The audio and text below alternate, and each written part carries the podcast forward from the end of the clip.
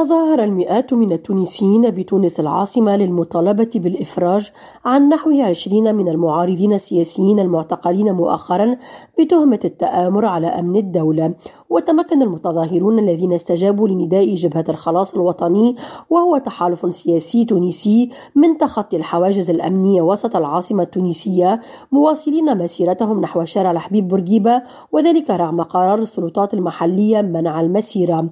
وعرفت هذه المظاهرة انتشارا ملحوظا للأجهزة الأمنية بعد تمسك المتظاهرين بحقهم في التظاهر ضد قرار والي تونس الذي رفض في وقت سابق السماح لنشطاء الجبهة بالتظاهر. وفي هذا السياق أكد رئيس جبهة الخلاص الوطني نجيب الشابي أمام المتظاهرين أن أنصار الحزب سينظمون كل أربعاء من كل أسبوع وقفات احتجاجية تضامنا مع الموقوفين حتى إطلاق سراحهم. وأبرز أن النضال سيستمر بشكل لا يتم فيه التنازل عن مكتسبات الثورة وحرية التعبير ورغم محاولات منع التظاهر.